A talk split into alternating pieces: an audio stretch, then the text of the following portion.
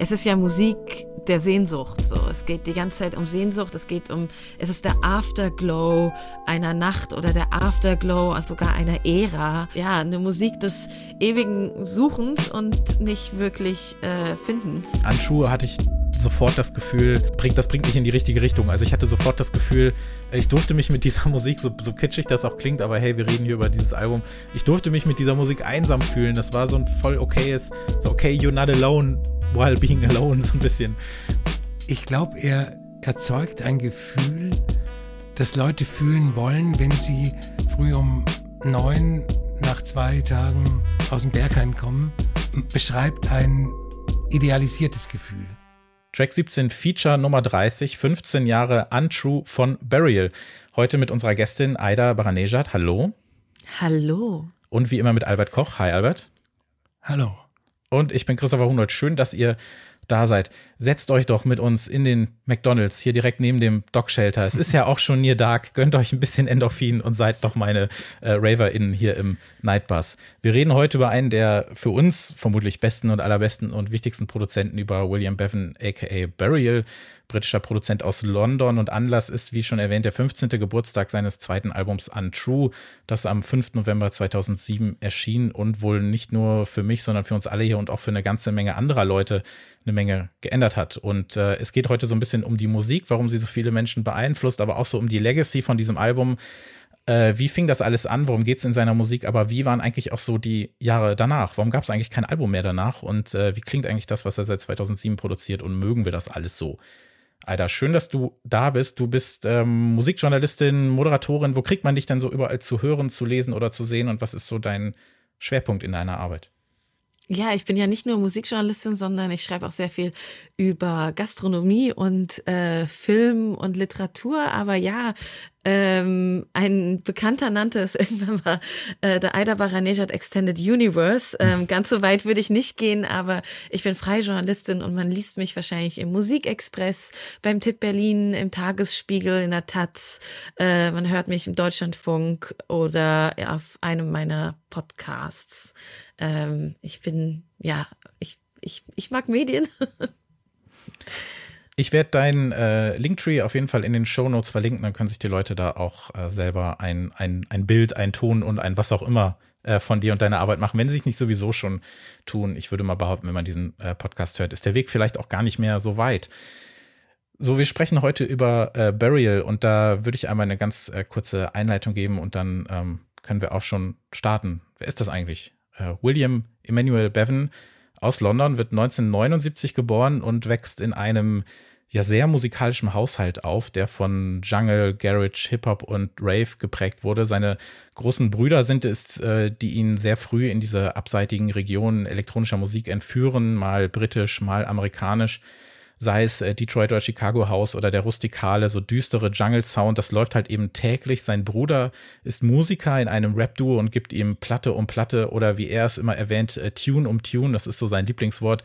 Bevan lebt so ein bisschen von den Pirate Radio Stations, die ihm Nacht für Nacht die ja, anonyme Musik britischer Keller servieren. Äh, inspiriert von äh, vielleicht Bands wie äh, Foulplay zum Beispiel, beginnt er selbst Musik zu produzieren und Barry legt somit auch fest, du kannst Musiker sein, ohne Musiker zu sein, denn seine ersten Garage-Tracks entstehen nicht nur aus so einem Blick für Soundästhetik, sondern literally für Ästhetik, weil auf seinem Billigprogramm Soundforge, mit dem man eigentlich gar keine Musik produzieren sollte, die Tracks wie in einem Audioprogramm üblich als Fischgräte sieht und sehen diese gut aus, ist dann auch der Track fertig. Ohne große Vorkenntnisse baut er dann seine Beats, sammelt RB, Vocals, setzt jede Kickdrum von Hand ein, ignoriert feste Rhythmen, jeder Track ein Unikat und Musik, die dadurch so anonym wie verbindend wirkt, erzählt sie mit schaffenden Rhythmen, ungeraden Beats, jeder Menge Vinyl, Crackle, Samples und eben diesem gespenstischen Noise nicht nur von der Party, sondern eben vom Gang nach Hause mitten in der Nacht, beseelt vom gerade Erlebten. Sie erzählt nicht nur von der Clubnacht selber, sondern von einer Erinnerung an ihr. Also wenn es YouTube-Videos gibt, die Beats von irgendwelchen Leuten nachbauen, dann müssen sie bei Burial eigentlich scheitern. Er nimmt dieser Musikproduktion so ein bisschen den elitären Charakter, der Vibe gewinnt, wie er es, wie er es nennen würde. Das Gefühl sowieso 2005 schreibt er dann erstmals äh, Code 9, Labelbetreiber vom damals äh, brandneuen äh, Label Hyperdub, was sich so für abseitigere britische äh, Bassmusik äh, oder Dubstep einfach ähm, beschäftigt. Und er schreibt ihm einfach, weil ihm die Webseite gefällt. Es beginnt dann eine Freundschaft und musikalische Partnerschaft, die sich bis heute halten soll. Nach einem Jahr veröffentlicht er dann sein selbstbetiteltes Album. Das Cover zeigt ein vernebeltes schwarz-weißes Südlondon aus der Luft und nur ein Jahr später dann der große Wurf, um den es heute vor allem gehen soll. Der Durchbruch Untrue wird im November 2007 auf die Welt losgelassen. Befeuert so ein bisschen die Suche nach der Identität des bis dahin relativ anonymen Produzenten, von dem nicht mehr als ein Promoshoot und ein paar Interviews existieren. Eins davon unter anderem ja mit Mark Fischer, dem Coiner äh, Neudeutsch der Ontology. Untrue gewinnt nicht den Mercury Prize, er fühlt sich aber trotzdem genötigt, seine Identität preiszugeben, weil so eine Art äh, Jagd nach seiner Identität äh, losgeht. Diese Identität sollte eigentlich nie ein Geheimnis sein. Es ging ihm nur allein um die Tunes, ohnehin das Wort, wie gesagt, was er am häufigsten benutzt. I know it's a lie deep inside, but I'm gonna love you more than anyone. I can't take my eyes off you. You keep all the love. Now that I need you, I used to belong, my heart is empty without you.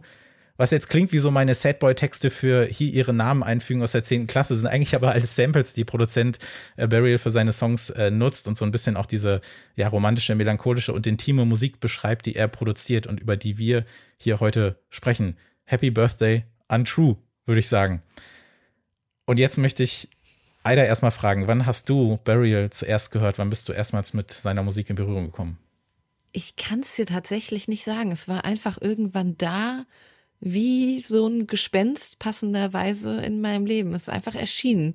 Ähm, ich glaube, ich bin über Freunde zu Burial gekommen, aber ich kann es dir wirklich nicht sagen.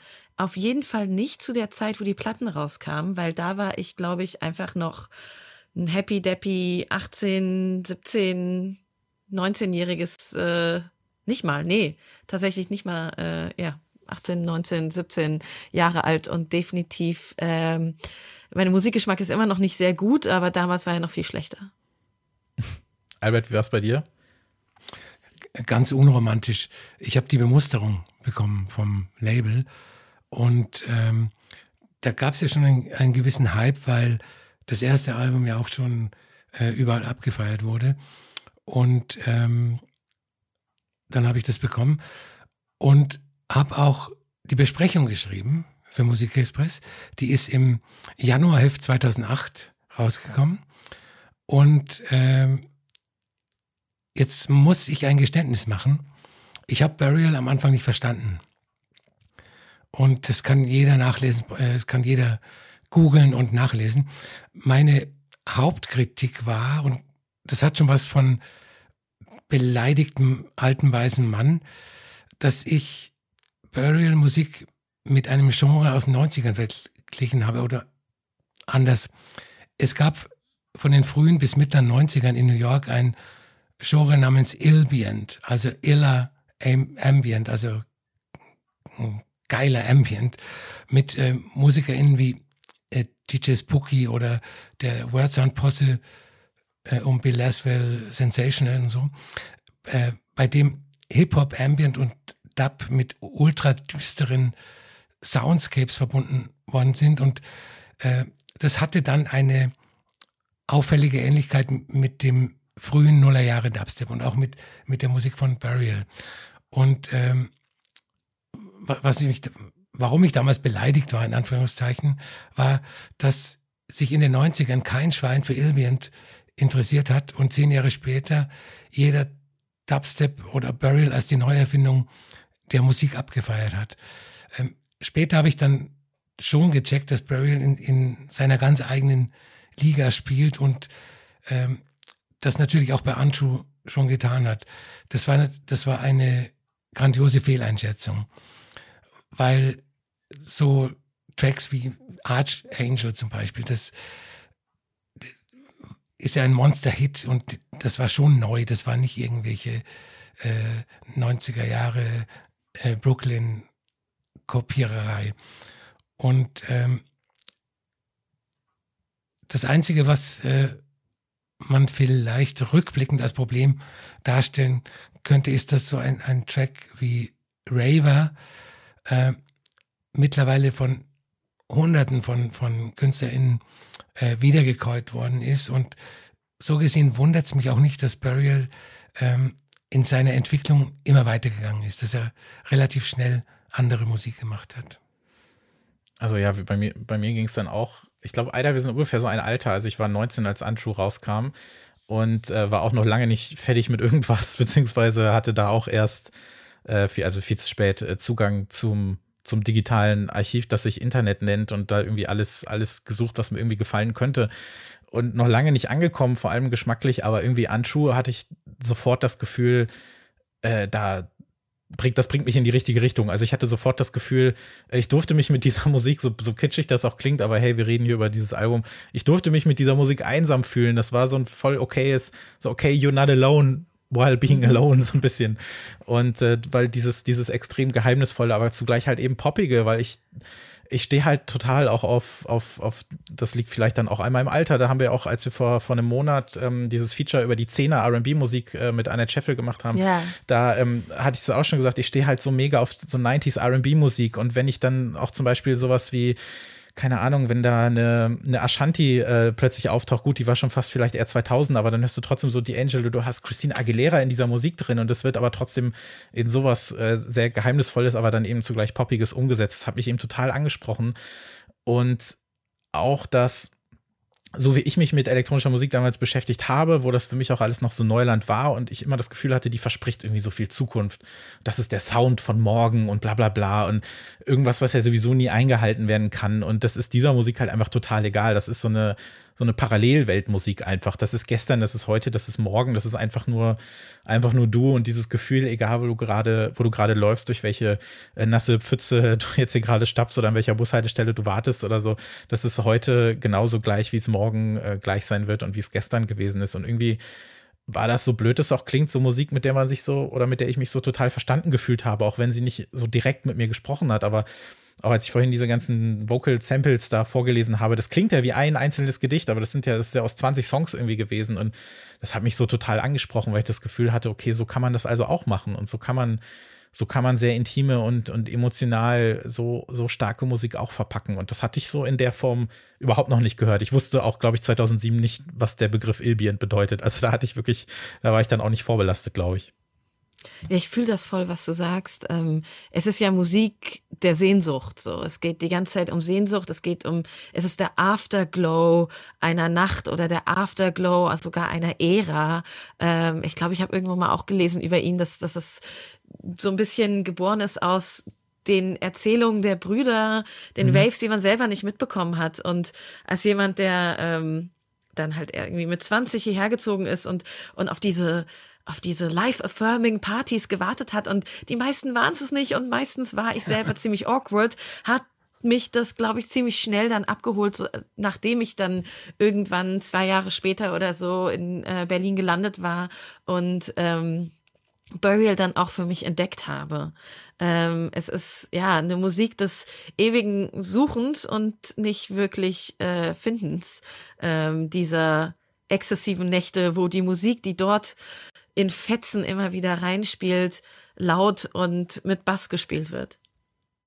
Das würde ich voll unterschreiben. Es ist, ähm, ich glaube, er erzeugt ein Gefühl, das Leute fühlen wollen, wenn sie äh, früh um neun nach zwei Tagen äh, aus dem Berg kommen und sich aber nicht so fühlen, weil das Gefühl wahrscheinlich ein ganz anderes ist. Also er, er ähm, beschreibt ein idealisiertes Gefühl ja. der Nacht.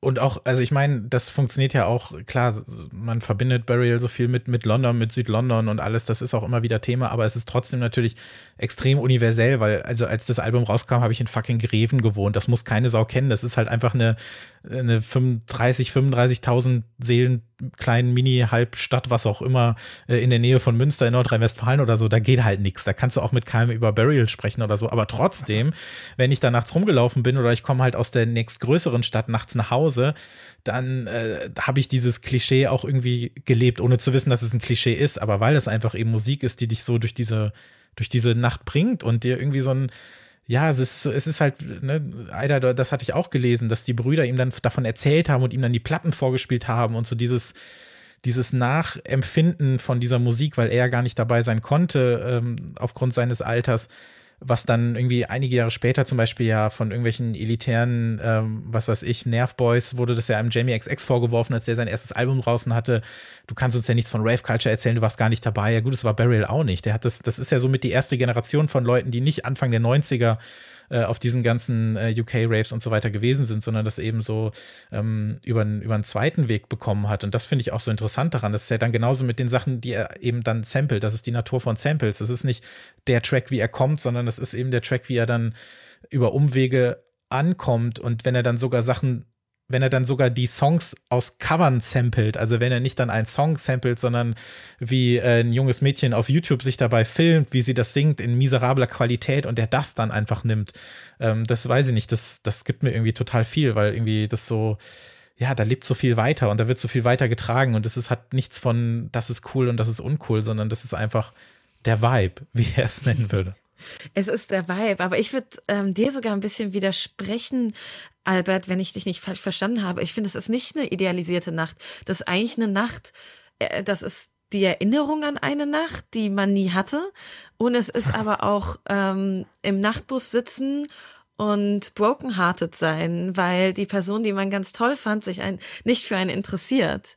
Ähm, ich finde, das ist so, ja, die Musik, hinter der sich ähm, alle, die in, im Club eben nicht ganz aufgehen können, vereinen können. Alle, die dann, dann doch irgendwie kaputt aus der Nacht dann morgens nach Hause fahren. Habt ihr das, habt ihr oft auch äh, Burial dann irgendwie, also auch zu, also Uhrzeit gebunden gehört, sag ich mal, dann auch eher so Richtung Herbst, Winter und das irgendwie nachts, wenn es irgendwie, wenn man alleine war, wenn man nach Hause kam oder so, ist das bei euch auch passiert? Also äh, für dieses Gefühl muss ich nicht nachts nach Hause kommen, sondern das ist eher so live. Ja, ich verstehe das gut, ja. Aber ja, klar, ich, hab, ich bin dazu auch schon irgendwie ähm, bedeutungsschwanger durch eine nasse Berliner Nacht gelaufen ähm, oder saß tatsächlich im, im Nachtbus nach Südlondon, mhm. wo ich ja eine Weile gewohnt habe und äh, das dann noch tiefer gefühlt habe, die Musik. Es war auch so, ich war 2007, war ich auch noch nicht in London, aber halt ein Jahr später, beziehungsweise anderthalb Jahre später dann ein paar Mal. Und ich musste das dann auch machen, als ich dann, dann alleine am Flughafen war zumindest, habe ich es auch stumpf angemacht, über meinen alten iPod und musste dann einfach, ich musste das einfach einmal für mich, äh, für mich äh, durchmachen, auch wenn ich nicht mehr im Bus saß oder so, aber ja klar, du brauchst es natürlich nicht dafür, du brauchst weder London noch die Nacht dafür. Theoretisch funktioniert es natürlich auch ähm, am 19. Juni um 12.41 Uhr irgendwo auf einer Wiese oder so, aber trotzdem äh, schickt dann das nochmal ganz anders irgendwie so durch die Gegend, das, das dann dazu zu hören. Das ist dann einfach, ist dann einfach so. Ich mag, also was könnte, wenn wir jetzt mal so ein bisschen über die äh, Platten dann auch sprechen, also Burial hatten wir ja so ein bisschen, kam mir bei uns fast so ein bisschen danach. Also Anschuh ist ja so das, was man womit es dann für einen so losging. Und ich finde schon, dass man die Unterschiede doch sehr stark merkt zwischen diesen beiden Alben. Also Burial sagte, er hat Untrue irgendwie in wenigen Wochen irgendwie so nachts äh, Kafka-mäßig, ja so tagsüber seinem normalen Job nachgegangen und dann, sobald es irgendwie dunkel wurde, konnte er sich dann an seinen Computer setzen. Und ich finde, das ist schon nochmal eine etwas andere Musik, weil auf, auf äh, Burial selbst war ja noch sehr viel in diesem, in diesem Roots-mäßigen drin. Das war noch so eine klassischere Dubstep-Platte vielleicht auch, äh, dann auch mit Vocal-Gästen und auf Untrue hat er sich ja dann noch weiter in diese, in diese Nuller, 90er Sample-Welt irgendwie verabschiedet und das hatte auch so ein bisschen den, so einen Gedanken von, ja, du hast es äh, Suchen genannt, er nannte es dann auch Flucht manchmal, also gerade sowas wie in McDonalds, das war für ihn so dieses Gefühl, wenn er sein Handy ausstellt und im McDonalds sitzt und einfach abhauen will und einfach keinen Bock mehr auf irgendwelche Leute hat. Und er wollte Musik machen, die so diese Zwischenräume darstellt, in denen Menschen existieren können oder eben nicht existieren können. So, so dieses, dieses Phantomgefühl. Könnt ihr das irgendwie so ein bisschen auf einen Nenner bringen, was, was das Gefühl dieser Platte eigentlich ist. Also wo, worauf läuft diese Musik so hinaus? Für mich ist es ähm, eine Gespensterplatte. Also es ist alles halt ganz mh, hm, sphärisch irgendwie nicht wirklich da, nichts ist greifbar. Es ist die Musik einer, einer, einer, eines Afterglows, eines Ortes oder ein, eines Gefühls. Auf jeden Fall etwas, was nicht mehr da ist. Hm. Ich habe auch manchmal das Gefühl, etwas, was nie so richtig da war. Ja, Oder wie man sich dann irgendwie vorstellt, äh, wie gesagt, Dass es gewesen sein könnte. Ja, genau. Das ist vielleicht so ein bisschen, das ist musikalisch überhaupt nicht vergleichbar, aber äh, Albert, wir reden, also wir reden hier oft äh, auch über so japanische Musik aus den 70ern, 80ern etc. etc. Und wir haben dann so manchmal das Gefühl, dass man sich dann auch gerne in eine Zeit flüchtet, die man nie erlebt hat und nie Mhm. hat erleben können, aber auch die niemals so sein könnte, wie wir sie uns vorstellen. Also das kann niemals dann natürlich diesen, diesen Vibe so richtig verspüren, aber trotzdem lebt man da so ein bisschen darin, während man diese Musik hört. Und das habe ich zu dem Zeitpunkt dann, ich meine, da war ich 18, 19, habe ich mir das auch so vorgestellt, wie geil das wäre, aus irgendeiner aus irgendeiner tollen Party nach Hause zu kommen oder sich das irgendwie so vorzustellen, wie das sein könnte und was muss das für ein Leben sein, wenn man ja, wenn man, wenn man das nachts auf irgendeine Art äh, fühlen kann und dann so begleitet, äh, begleitet zu werden von dieser Musik, aber letztlich, selbst wenn es so wäre, würde es sich wahrscheinlich nicht so anfühlen wie das, was Untrue einem suggeriert. Und das passt auch zu dem, was Burial teilweise gesagt hat, dass er ja nie so der große Partygänger war. Der ist dann irgendwie so auf ein paar Hauspartys gewesen und alles. Aber ansonsten war das kein großer Clubgänger und trotzdem hat er sich das dann irgendwie so dieses Bild gezeichnet und dann war es fast aufregender, entweder diese Pirate Radio Stations zu hören oder sich die Geschichten von den Brüdern anzuhören, als das selber zu erleben, weil dann dieses, dieses Mysterium so groß ist und ich glaube, das transportiert die Musik total. Genau, ich wollte gerade sagen, es ist ja keine Musik, die für mich das Feiern als total toll und geil darstellt, sondern es fängt dieses sehnsuchtsvolle und davon ja auch distanziert sein ganz gut ein. Ähm, es fängt es ein, dass man irgendwie zu spät geboren ist und eigentlich auch ganz gerne schlafen geht oder nicht so gut mit Menschen kann. Vor allem das, nicht so richtig gut mit Menschen kann. Ja. Aber vielleicht transportiere ich auch zu viel von mir selbst da rein. Nee, ich, ich kann, ich kann da richtig gut mit connecten. Ich sehe das, sehe das echt, äh, sehe das auch so. Und dieses, was dann noch so dazu kommt, ist, dass die Musik natürlich auf eine Art so unperfekt wirkt. Äh, Da wurde natürlich auch viel drüber geschrieben, so ist das jetzt alles, ne? Kokettiert er nur mit diesem Soundforge und so weiter, er könnte doch mit allem anderen arbeiten, weil das eben so diese, diese rumpelnde, nicht perfekte Musik ist. Diese Beats, die stocken immer so ein bisschen, die stolpern so ein bisschen. Ähm, dieses, dieses, dieser Begriff Vibe und das mit seinen, mit seinen Fischgräten, wenn er sagt, dass, wenn das irgendwie gut aussieht oder so, dann klingt das auch gut und dann lässt das auch so, weil er eben jeden, äh, jeden, jeden Beat so einzeln setzen musste. Und das kann man ganz gut vergleichen mit einem Track, den er ähm, zur Zeit von Anshu aufgenommen hat. Der heißt Unite. Der ist dann irgendwie zwei Jahre später auf einer Compilation erschienen. Ähm, und das ist der einzige, den er mit so einem Drum-Sequencing irgendwie gemacht hat. Und das ist der einzig richtig gerade Burial-Track für eine, für eine lange Zeit. Und so sehr ich den auch mag, aber man merkt den Unterschied total. Und äh, das ist dann schon noch mal ein bisschen was anderes, weil er auch dann irgendwann mal meinte, er hat auch gar keinen Bock auf so richtige Electronica. Er hat auch keinen Bock richtig auf, auf Genre, auf Musik oder so. Er weiß da auch gar nichts von, weil Code 9 hat ihm dann Sachen zum Beispiel von, von Basic Channel oder von Pole geschickt und äh, er hat dann irgendwie richtig Angst bekommen, diese Art von Musik zu machen oder Electronica zu machen oder sowas, sondern das will er eigentlich nicht. Er will nur in irgendeiner Form dieses Gefühl transportieren und macht das eben so, wie er das, wie er das sieht und hat sich dann, wie auch eingangs erwähnt, nie als Musiker richtig gefühlt, wie viel davon jetzt auch wirklich äh, Legendenbildung ist und nicht sei mal dahingestellt, zumindest hat er es so gesagt, aber einfach, dass er dann auch ja, einfach nur mit einer, mit einem Programm gearbeitet hat, was eigentlich nur für, zur Audiobearbeitung da ist und gar nicht zur, zur Produktion, sagt dann vielleicht auch schon so ein, so ein bisschen was darüber aus, wie er an dieses Thema Musik machen rangegangen ist. Ich finde das ja sehr sympathisch und natürlich, also ich bin der festen Überzeugung, dass ga- ganz viel zur Legendenbildung mittlerweile dazugehört. Da bin ich ähm, relativ zynisch, aber ganz davon abgesehen finde ich es tatsächlich sehr sympathisch, weil es eben, naja, nicht so ein Muckermäßiges hat. Und ich finde dann die Diskrepanz total interessant, mh, was für ein Nerd-Thema dann Burial aber geworden ist. Ich weiß, vor ein paar Jahren habe ich für den Musikexpress, glaube ich, eine dieser neuen EPs von ihm rezensiert. Und mein Lebensgefährte, der ebenfalls in der Musikindustrie arbeitet, meint dann zu mir, echt, du willst dir das antun? Da gibt's doch irgendwie 20 Leute, die dann bestimmt dir irgendwie ähm, Post schreiben, dass du es überhaupt nicht verstanden hast. Und 20 Dudes vor allem. Ähm, no offense. Also es ist ja schon dann auch sehr, das, das Publikum von Burial ist ja dann doch auch sehr viel, sehr nerdig, was er selbst zumindest mal nicht war. ähm, wahrscheinlich hat er jetzt dann doch ein paar Skills drauf. Das hört man ja auch, oder halt Skills hat er ja trotzdem, aber ähm, sagen wir mal die Mainstream-Musikproduktionsskills. Ähm, aber ja, es geht bei dieser Musik um was ganz anderes und eben nicht so eine Muckerhaftigkeit. Ich glaube, äh, wenn es um die Anonymität geht am Anfang ähm, und um Legendenbildung, ähm, das wirkt natürlich irgendwie wie ein perfekter Marketingplan. Aber ich glaube, ähm, dass das bei ihm nicht so ist. Ich glaube, dass der einfach nur Musik machen will und ähm, Tunes machen will und ähm, sich für den anderen Scheiß nicht interessiert, für, für Interviews, für äh, den ganzen Musikindustrie-Scheiß. Und ähm, die mit der Anonymität, die er irgendwann ja mal aufgehoben hat durch dieses Küchenfoto, sage ich mal, durch dieses unscharfe äh, Küchenfoto. Ähm, die Anonymität war ja zumindest in den 90ern ein großes Ding in, in äh, Techno und House. Und ähm, vielleicht hat er sich aber auch in, in der Tradition gesehen, der, der 90er DJs, die keine David Gettas waren und, und die Leute äh, animiert haben.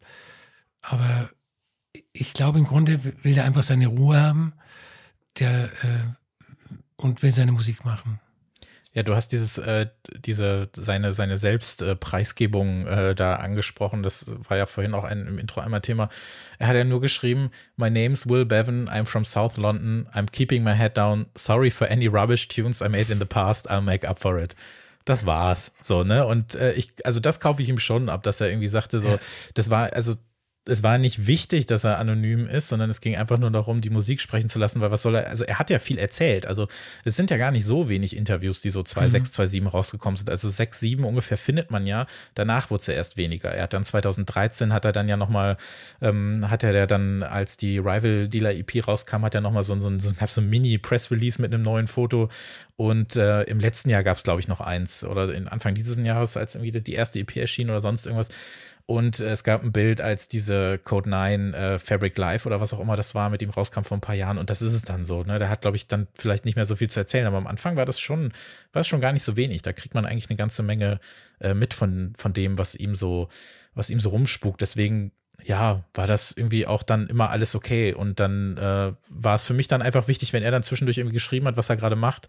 Er hat dann irgendwann mal geschrieben, er muss jetzt, er kann jetzt keine Musik machen, er muss Dark Souls 2 spielen. Das konnte ich auch total fühlen, weil äh, wenn ich mir einfach vorstelle, dass, dass, dass Burial genauso wie ich dieses Jahr irgendwie 200 Stunden Elden Ring gespielt hat oder so, dann äh, finde ich das okay. Und dann trotzdem hat er zwei EPs rausgebracht, also ey, äh, voll in Ordnung.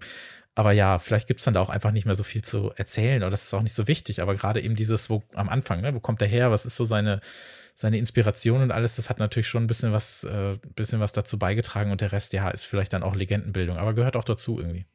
Ja, und die Musik ist, erzählt ja sehr viel. Du hast vorhin ähm, das Wort intim schon genannt und das fasst ja total zusammen. Die Musik an sich erzählt ja schon sehr, sehr viel über die Person, die sie produziert ähm, und plus eine Handvoll Interviews. Eigentlich klingt es für mich nach einem relativ gesunden Umgang mit, ähm, mit einem Hype. Und es zeugt auch von irgendwo von der Stärke, das ähm, zulassen zu können, weil Fame und ähm, Zuspruch sind ja schon addictive. Ja, und er hätte das ja auch weiter befeuern können, indem er ähm, einfach relativ früh nach Anschuh einfach auch noch ein Album rausgebracht hätte. Hat er natürlich nicht gemacht. Ob das jetzt auch ein bewusstes äh, Kontern dieser ganzen Mercury Prize und The Sun Nummer gewesen ist, was auch immer. Aber trotzdem war er ja nie faul. Er hat ja trotzdem dann äh, immer wieder Musik gemacht und bringt ja eigentlich seit zehn Jahren irgendwie fast jährlich mindestens eine EP raus. Also so ist es ja nicht, dass er dann ähm, dann gar nichts macht, natürlich, selbst wenn, ist sein gutes Recht. Aber er hat sich dann ja auch irgendwie äh, dazu entschieden, kein, kein Album mehr so richtig zu machen. Aber ich würde gerne noch ein bisschen bei, bei Anshu bleiben, bevor wir, äh, bevor wir in dieses äh, Aktuelle so reingehen, weil mich dann auch so dieses Thema Samples und was benutzt er eigentlich so interessiert. Wir haben so ein bisschen über diesen natürlich sehr starken RB-Vibe gesprochen, was natürlich dann auch da dieses ganze Thema Intimität und, äh, und vielleicht auch äh, Romantik oder Melancholie befeuert, wenn er dann natürlich auch nicht nur die Songs an sich nimmt, sondern das, was auch ähm, jemand wie ein Faulty DL gerne gemacht hat, sich diese YouTube-Cover, die so 2006, 2007 aufkamen, was von schlechten Webcams irgendwie aufgenommen wurde, aufgenommen wurde und das dann irgendwie genutzt hat, was natürlich viel funktioniert hat. Ähm, was so, glaube ich, ganz bekannt ist als Samplequelle bei ihm, weil er das dann auch gerne sagt. Natürlich Videospiele, Metal Gear Solid, das haben wir gerade auf dem zweiten Album natürlich viel. Diese, diese Shells, diese Waffenhülsen, wenn sie irgendwie runterpurzeln in Archangel oder Archangel ganz am Anfang. Ähm, dieses, dieses so sehr hymnische, Engelsgleiche, das ist ja aus dem Intro von Metal Gear Solid 2 und sobald man diese Szene einmal gesehen hat, ich habe das Spiel nämlich nie gespielt und das dann mit diesem Track in Verbindung bringt, finde ich das irgendwie bombastisch, was man, also wie man einfach Sounds umdeuten kann und was ganz anderes daraus machen kann. Und deshalb liebe ich, glaube ich, auch Samples so. Und wenn Leute damit gut umgehen können und, und wirklich so ein, sich so, so, so, so, ein, so ein Tacken aus diesem Gefühl rausnehmen und das mit vielen anderen Sachen kombinieren und da ihren eigenen Spin draus haben. Und ich glaube, da ist Burial echt ein, ein kleiner Meister drin. Voll. Und es ist ja ein total lascher Soundteppich, den er da webt. Also es ist ein, wie so ein dicker Flocati-Teppich, aber halt nicht von so einem Sound, in den man sich reinlegen will, sondern es klingt eher eigentlich nach so nass geregneten Trottoir, aber es ist halt sehr, ja, ähm, sehr satt und, und sehr vielschichtig. Ähm, und das hinzukriegen, die, die, die Sattheit des Sounds mit gepaart mit dieser, dieser Kälte, die sie umschwebt ähm, und durchschwebt, das finde ich schon sehr beeindruckend. Weil es ist ja nie kalt und ablehnend, das ist immer zutiefst ja. menschlich oder ja, geisterhaft. Es war mal ein Mensch da dazwischen. Ich, ich muss gestehen, ich bin gar nicht so, ähm, also mir, mir ist bewusst, dass äh, die Musik stark gesampelt ist, aber ich bin gar nicht so ähm, hinterher, äh, diese Samples zu dechiffrieren. Also ich genieße das einfach in diesem Gesamtkunstwerk. Hm. Also mir ist klar, dass die Vocals wahrscheinlich nicht von äh, Sängerinnen äh, gesungen werden, sondern von irgendwelchen alten zerkratzten Platten genommen sind. Aber äh, ja, und das spricht ja eigentlich auch dafür, dass er das äh, Metier perfekt beherrscht, wenn das mir, wenn mir die Quellen eigentlich egal sind. Hm. Es gibt aber so Fälle, da finde ich es dann doch interessant, weil es dann auch ein bisschen was über ihn als Musiker äh, aussagt, beziehungsweise über das, was er gerne hätte. Er hat ja auch schon im frühen Interview gesagt, dass es, es gibt halt so viel so Male Music und dass ihn das so genervt hat. Und wenn er manchmal Musik hört, dann weiß er, okay, das ist halt Männermusik.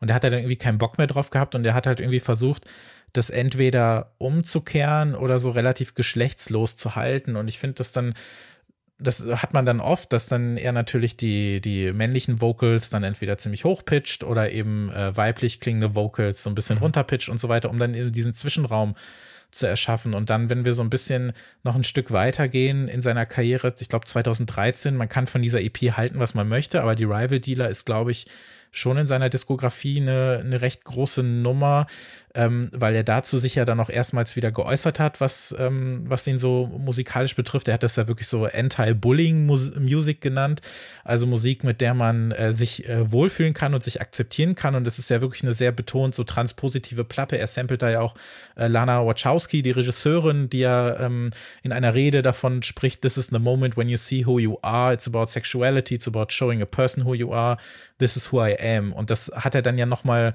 extra betont. Und ich finde das dann schon interessant, äh, dass er sich da dann auch nochmal so zu geäußert hat und dass er da dann auch nochmal gesagt hat, so, wo kommt das eigentlich her? Und dass er da dann auch explizit auch nochmal äh, seine Samplequellen genannt hat, um dann auch das nochmal äh, so hervorzuheben. Und das war dann eben doch nochmal ein großer, ja, also ich glaube, soundtechnisch, es gab keine Platte mehr, die so wie diese klang und ich hadere auch so ein bisschen mit dem Sound, aber trotzdem fand ich die als Statement ziemlich cool und habe das äh, fand das cool, dass so nach einigen Jahren, wenn da mal wieder was kommt, er sich da so ein bisschen ähm, ja in eine andere Richtung geöffnet hat. Wie habt ihr die, äh, diese Platte im Speziellen empfunden, wenn ihr euch noch dran erinnern könnt? Ich glaube, ich habe auch damit so ein bisschen gehadert. Ähm, aber das ist jetzt keine, die ich die ganze Zeit höre. Aber Rival Dealer, also ich glaube, es ist keine, die ich so mit der ich nichts anfangen konnte, weil das kommt später schon. Ähm, aber man musste sich ja auch so ein bisschen umgewöhnen. Und das ist ja auch gut. Wir wollen ja keine Musiker, die immer wieder das Gleiche auflegen. So. Ich muss äh, ganz grundsätzlich sagen, es gibt kaum äh, Burial-Musik, mit der ich nichts anfangen kann. Es gab ja vor, ich weiß nicht was, letztes Jahr diese Split-EP, äh, die fand ich ziemlich fürchterlich. Ich weiß gar nicht mehr, wie, wie der andere hieß.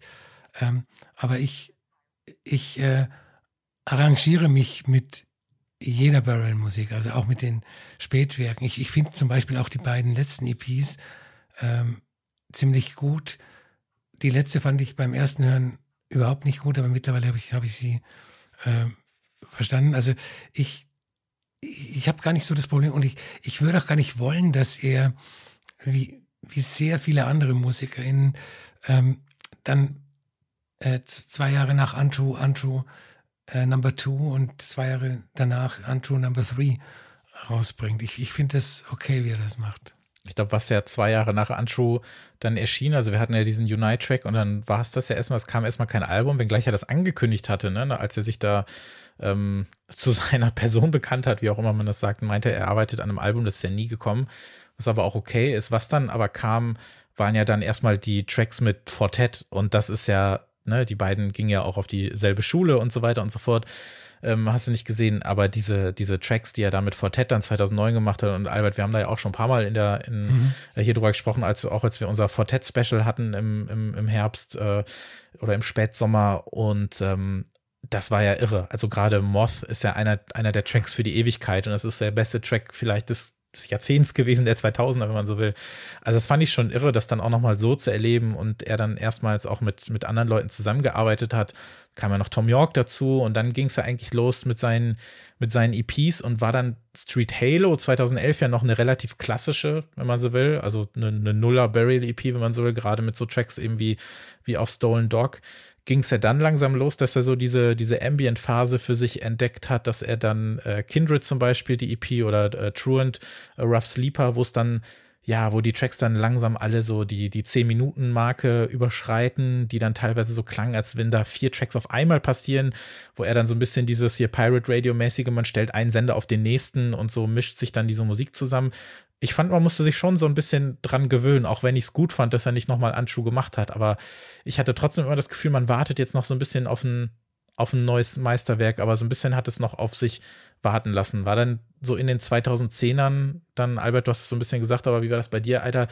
Hast du dann trotzdem auch auf jeden Release so ein bisschen hingefiebert und konnte der so ein bisschen das auch auslösen, was auch vielleicht die Alben vorher so ausgelöst haben? Nein, gefiebert habe ich nicht, aber ich freue mich jedes Jahr wieder.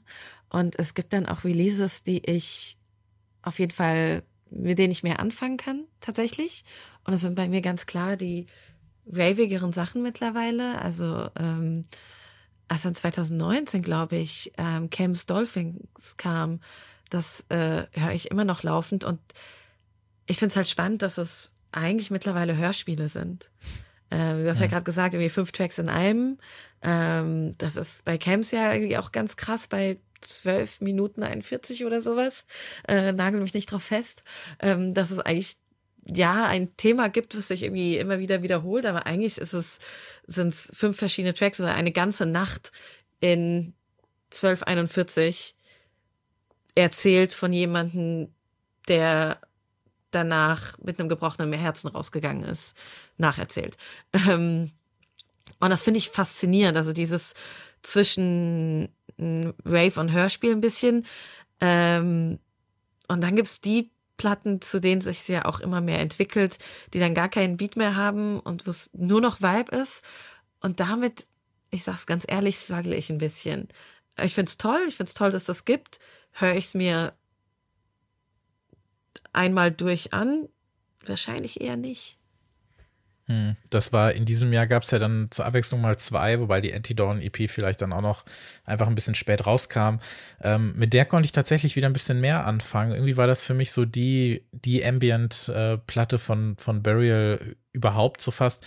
Aber die Streetlands, die, die ganz aktuelle, Die haben wir auch nicht mal in den Podcast genommen, was eigentlich schon, also wir besprechen ja abwechselnd zu den Features, haben wir eine Review-Folge, in der wir dann immer die, die interessantesten Releases mitbringen. Und da muss schon was passieren, dass keine Burial-Platte dann dabei ist, wenn sie kommt. Aber ich muss sagen, dass die für mich, die gibt mir so gar nichts, muss ich leider sagen. Das ist wirklich so, das ist halt so schade, dass die dann wirklich so durchrauscht. Aber wie gesagt, er kann selbst das. Also die Anti-Dawn-EP hat mir sehr gut gefallen. Ähm, Albert, du hast diese, diese, ähm, diese Split-EP aus dem letzten Jahr so ein bisschen äh, gescholten, das kann ich verstehen. Das war mit Blackdown. Den, ja, genau. einer der ersten, der ihn übrigens auch interviewt hat. Das war ganz interessant, irgendwie vor 15 Jahren oder so. Ähm, ja, die war so ein bisschen, die war in der Tat ein bisschen mittelmäßig, aber ähm, ich feiere sie voll. ich, ich, ich, also ich verstehe schon, wenn ihr, wenn man sie kritisiert, aber ich finde da gerade seine Stücke und das erste, das, das ist ein Hörspiel und ich finde es herrlich ja, es sind echt nur die Blackdown-Tracks irgendwie bei mir übrig geblieben. Aber ja, wir hatten dann, er hat ja fast nur auf Hyperdub veröffentlicht, nur mit, mit wenigen Ausnahmen nicht. Und das weiß ich, Albert, das war eine der ersten Platten, die wir überhaupt im Podcast hatten. Das war die Pre-Dawn 2017 nämlich. Die war dann eben auf Nonplus, was ja eigentlich so dieses, ja, Liquid Drum and Bass Label mhm. von, von Bodycar, von Instrumental war, das ja wirklich ein, ein mega gutes Label ist. Und dass er dann da veröffentlicht hat, fand ich dann erstmal interessant. Und das waren ja so richtig, ravige, härtere Nummern. Und das hat mir richtig gut gefallen, weil das war nochmal eine andere, eine andere Richtung von ihm. Die fand ich herausragend. Und ich glaube aber sonst, so meine, mein Favorit aus dem Jahrzehnt ist die Kindred EP, falls ihr die noch ein bisschen im Ohr habt. Da fing das ja auch so ein bisschen an mit den längeren Tracks, aber gerade Ashtray Wasp, was auch so ein geiler äh, Track-Titel ist eigentlich, da hatte er dieses zwei, drei Tracks in einem, finde ich, so richtig perfektioniert. Das hatte so eine geile Stimmung, das, das knistert und knarzt und pluckert da so vor sich hin. Zwischendurch hast du dann immer dieses Vocal dazu und das ist so, ja, so der, der, der perfekte Post-Untrue-Track irgendwie. Also da hätte ich mir fast noch ein bisschen mehr von, von erhofft, aber wer weiß, keine Ahnung, was kommt. Habt ihr denn irgendwie so ein bisschen die Hoffnung noch auf ein Album? Braucht ihr das überhaupt noch oder ist es so okay, wie es jetzt gerade ist mit den EPs, die fast jährlich kommen? Also mir ist eigentlich die Darreichungsform von Burrell Musik egal. Ob er jetzt äh, zehn Tracks als drei EPs oder als ein Album veröffentlicht. Und ähm, dazu kommt ja auch, dass ähm, einige e EPs, wie zum Beispiel Rival Dealer oder Anti-Dawn, die vorletzte, äh, die sind irgendwie zwischen 30 und 45 Minuten lang und das ist für andere schon ein Album. Also äh, ich brauche es nicht, aber wenn es, es jetzt angekündigt werden würde, dann würde ich mich natürlich drüber freuen. Ich brauche es auch nicht, weil ähm, aus vielen Gründen. Erstens, es gibt so viel tolle neue Musik. So, ich warte nicht unbedingt drauf, dass jemand etwas jetzt so einen neuen großen Wurf macht. Ich freue mich, wenn es kommt, kämen würde, aber ich brauche es jetzt nicht. Und dann ist der andere Grund, ich meine, das Album an sich verliert sowieso immer mehr und mehr an Relevanz. Vielleicht war er einfach, naja, ein Early Adopter oder sogar eher ein Nostradamus äh, von dem, wie wir ähm, heute Musik konsumieren. Und das ist, ich höre immer noch Alben äh, und ihr wahrscheinlich auch, aber das ist jetzt nicht unbedingt so, wie die meisten Leute ähm, Musik konsumieren. Und das ist auch völlig okay. Ähm, es war immer schon irgendwie, für mich ist, ist Burial eine Musik des postindustriellen Wastelands und dann passt es auch ganz gut, dass es eben nicht in der klassischen Form ähm, der, ja, des Albums kommt, ähm, wie wir sie kennen. Ja, das, das finde ich einen ganz interessanten Aspekt. Ähm, Andrew hat ja einen relativ großen Crossover-Effekt gehabt. Das haben ja auch Leute, also ich habe es auch in meinem Bekanntenkreis äh, gemerkt, das haben Leute gehört, die überhaupt keine Verbindung zu elektronischer Musik gehabt haben. Und das, glaube ich, ähm, hat vor allem am, am, Format gelegen, dass es als Album erschienen ist, weil äh, damals, ähm, wenn Elektronikkünstlerinnen äh, über ihre eigene Zielgruppe hinaus bekannt werden wollten, dann mussten sie ein Album machen, weil in, in der Zeit vor Streaming äh, musstest du schon ein sehr, sehr starkes Interesse haben, um äh, auf Burial 12 Inches zu stoßen. Also zufällig ist das sicher nicht geschehen. Und ich glaube, dass äh, Untrue ein Album war, das war dafür verantwortlich, dass dieser Hype äh, nach dem Hype entstanden ist. Hm. Ich frage mich das auch immer noch, wie das sein konnte, dass ausgerechnet an True also gar nicht aus irgendeinem so elitären Gatekeeper-Scheiß oder so. Ich frage mich das halt wirklich, wie kann ausgerechnet diese Platte, warum hat ausgerechnet sie es geschafft? War das richtige Zeit, richtiger Ort? War es vielleicht auch ein bisschen so der, der Style? Gab es dann vielleicht trotzdem genug äh, Punkte, an denen Leute anknüpfen konnten, eben weil es ja auf eine Art auch so ein bisschen poppy gewesen ist, weil vielleicht aber auch das Gefühl, was das Album transportiert, so universell ist, dass es eigentlich über das Genre hinaus funktionieren muss ich habe mich das oft gefragt, wie das eigentlich passieren konnte, dass es ausgerechnet dieses Album ist, das auch immer noch dafür sorgt, dass man diesen, diesen dummen Pitchfork-Artikel, warum das das wichtigste elektronische Album aller Zeiten ist, dass er alle drei Wochen gerepostet wird seit fünf Jahren und so weiter und so fort. Also, dass, dass Burial auch so ein, so ein richtiger, also nicht er selber ist so ein Meme-Star geworden, aber dass, dass es so viele Memes zu dieser Musik dazu gibt. Ne? Ich, Alter, als ich dich angeschrieben habe, gefragt habe, ob du Bock hast auf die Folge oder so, dass er irgendwie das, das Erste, was ich dachte, wie man kommunizieren kann, ist über Memes oder so, weil es bei Burial einfach so viele gibt. Also, ne? also, du hast halt, mir auch ein herrliches geschickt. ja, packe ich sehr gerne in die Show Notes auch, sonst wisst ihr ja gar nicht, wovon wir hier gerade reden. Aber ja, also es ist halt schon, finde ich, so interessant, wie das irgendwie sein kann, dass, dass da so diese, diese Genregrenzen gesprengt hat, weil ansonsten war ja, wenn man auch so in diese Zeit guckt, wie es gerade so um, um Dubstep und Garage und so weiter zu dieser Zeit bestellt ist, hat er ja sehr wenig diese Bubble verlassen, wenngleich das eine Zeit lang natürlich auch einen großen, großen Hype hatte, ob es jetzt mit Leuten wie, wie Benga oder Scream oder was auch immer gewesen ist. Und es ging ja so ein paar Jahre weiter.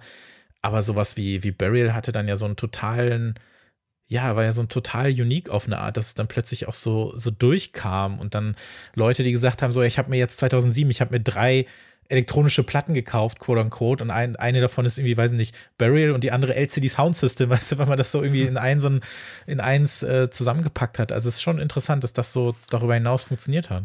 Ich habe da gleich mehrere Gedanken dazu. Zum einen, ähm, man kann ja schon sagen, dass es also jetzt gar nicht wertend ähm, aber es ist ein Stück weit ja whitewashed Musik, also eine whitewashed Version von ähm, Dubstep und Garage, ähm, was ich glaube ich einfach gerne in den Raum stellen würde.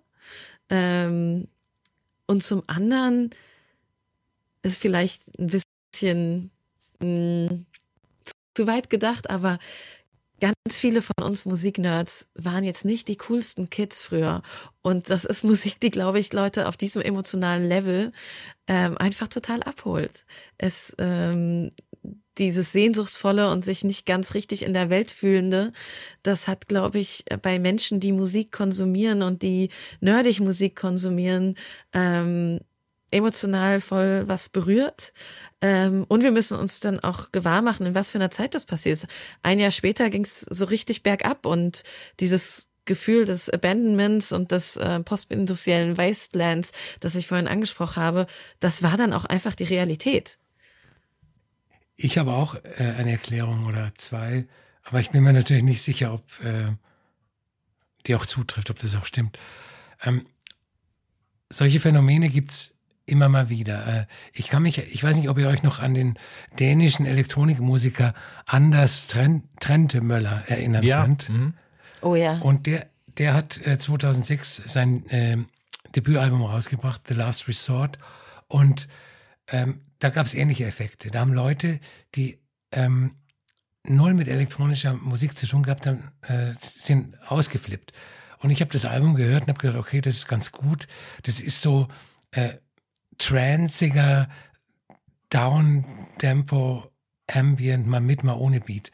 Und also es war für mich äh, überhaupt nichts Neues. Also ich glaube, solche Phänomene äh, werden natürlich auch ähm, befeuert durch, durch den Hype. Also du bist eigentlich, wenn du Musikzeitschriften jetzt im Print oder im, im äh, Online gelesen hast, bist du äh, um dieses Burial-Album nicht rumgekommen.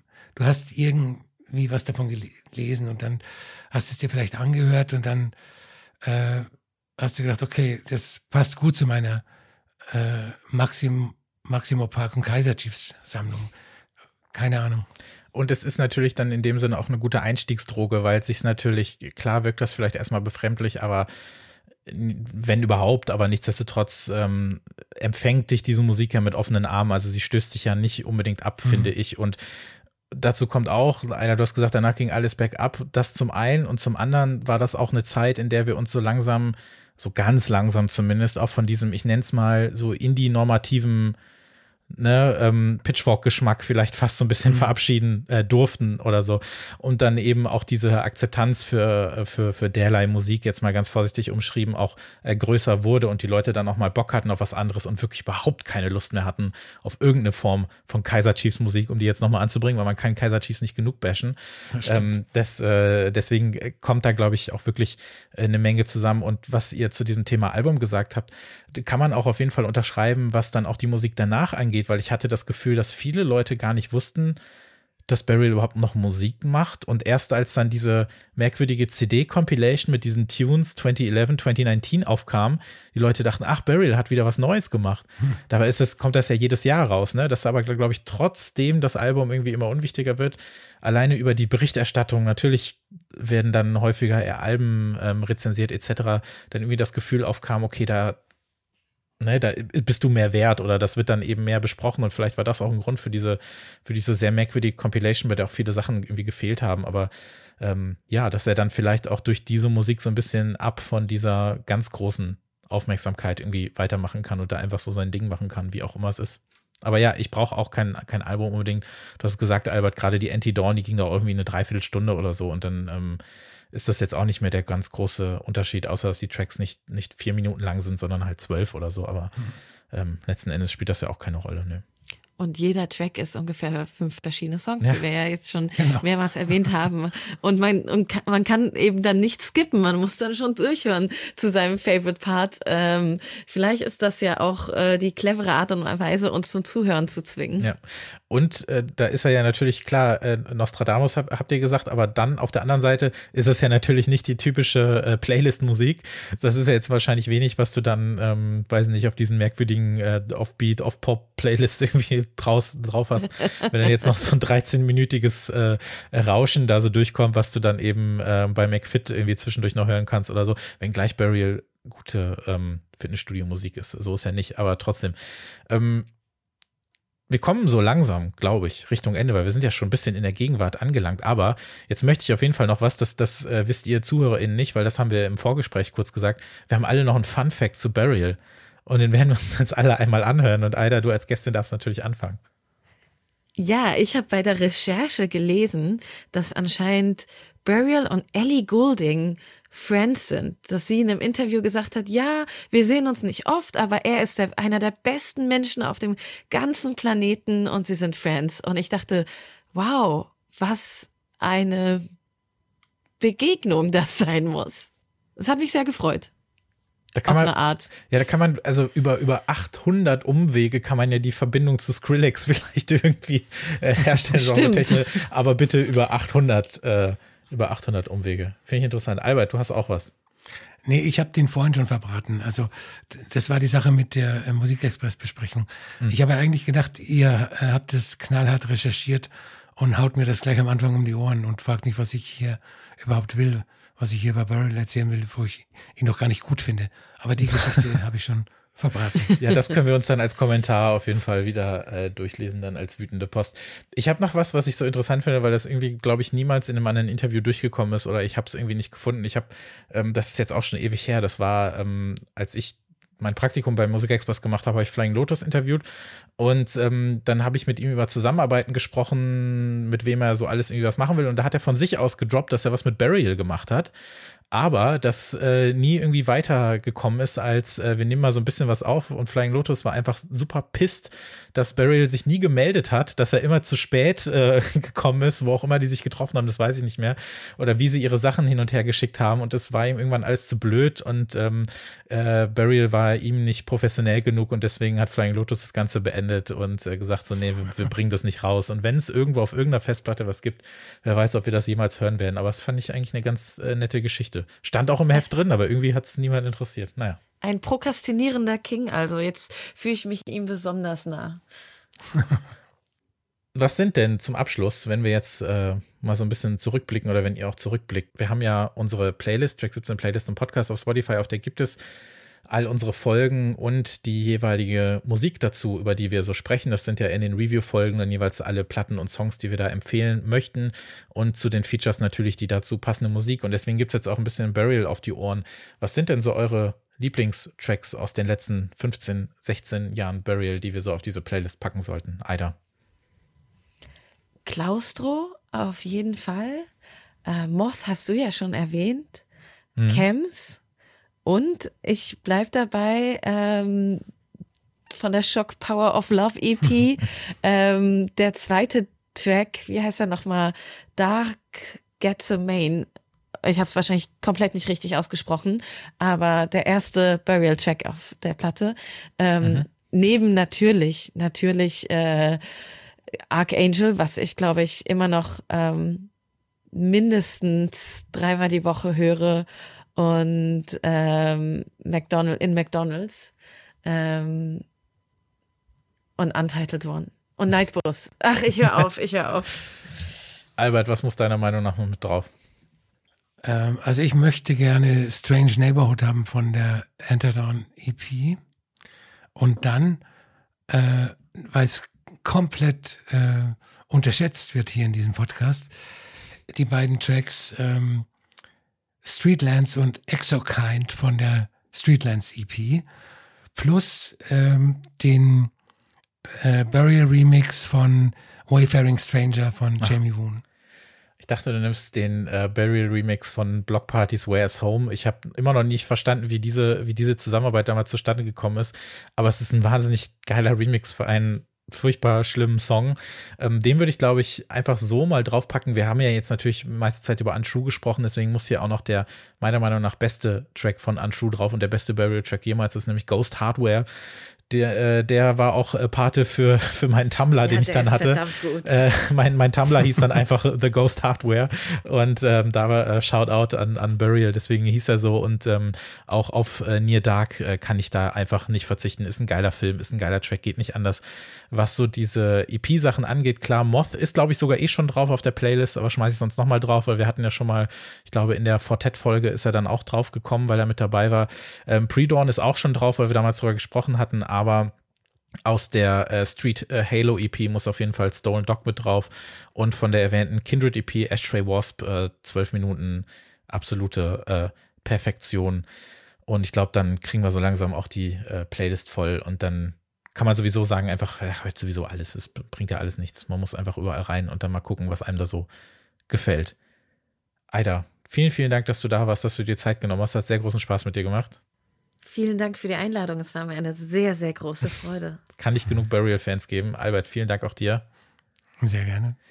Und vielen, vielen Dank an euch fürs Zuhören. Das war das vorletzte Feature für dieses Jahr. Falls ihr sie noch nicht gehört habt, in unserem letzten Feature Nummer 29 haben wir mit Annette Scheffel ein kleines Turnier veranstaltet. Da haben wir die unserer Meinung nach wichtigsten und besten 16 in Klammern Future RB-Platten der 2010er versammelt, um das Beste zu küren um, und äh, um über dieses Genre zu sprechen und zu gucken, wie viel Future war da eigentlich wirklich drin. Wir haben in zwei Wochen noch die letzte reguläre Folge für dieses Jahr, in der wir dann wieder fünf neue Platten und zwölf neue Songs vorstellen und dann in einem Monat die letzte Folge für dieses Jahr, die große Jahresabschlussfolge mit den besten Platten aus sechs Genres, die wir dann hier wählen und küren werden. Da freue ich mich schon sehr drauf. Ich hoffe, du auch, Albert. Sehr. Sehr gut, das wollte ich hören. Vielen, ich vielen Dank. Liste schon gemacht. Ja, ich bin auch fertig. Ich, ich freue mich drauf. Äh, gibt noch viel zu tun auf jeden Fall dafür. Aber das könnt ihr dann in vier Wochen hören, bis es dann soweit ist. Ähm, ihr hört einfach das letzte Feature oder unsere letzte reguläre Folge, weil da haben wir über zwei der absoluten Highlights dieses Jahres gesprochen. Lucrezia Dalt und äh, Mabe Fratti. Da solltet ihr auf jeden Fall auch nochmal reinhören. Und dann hören wir uns in zwei Wochen wieder. Viel Spaß mit Burial und viel Spaß mit dem Rest der Musik. Bis dann. Tschüss.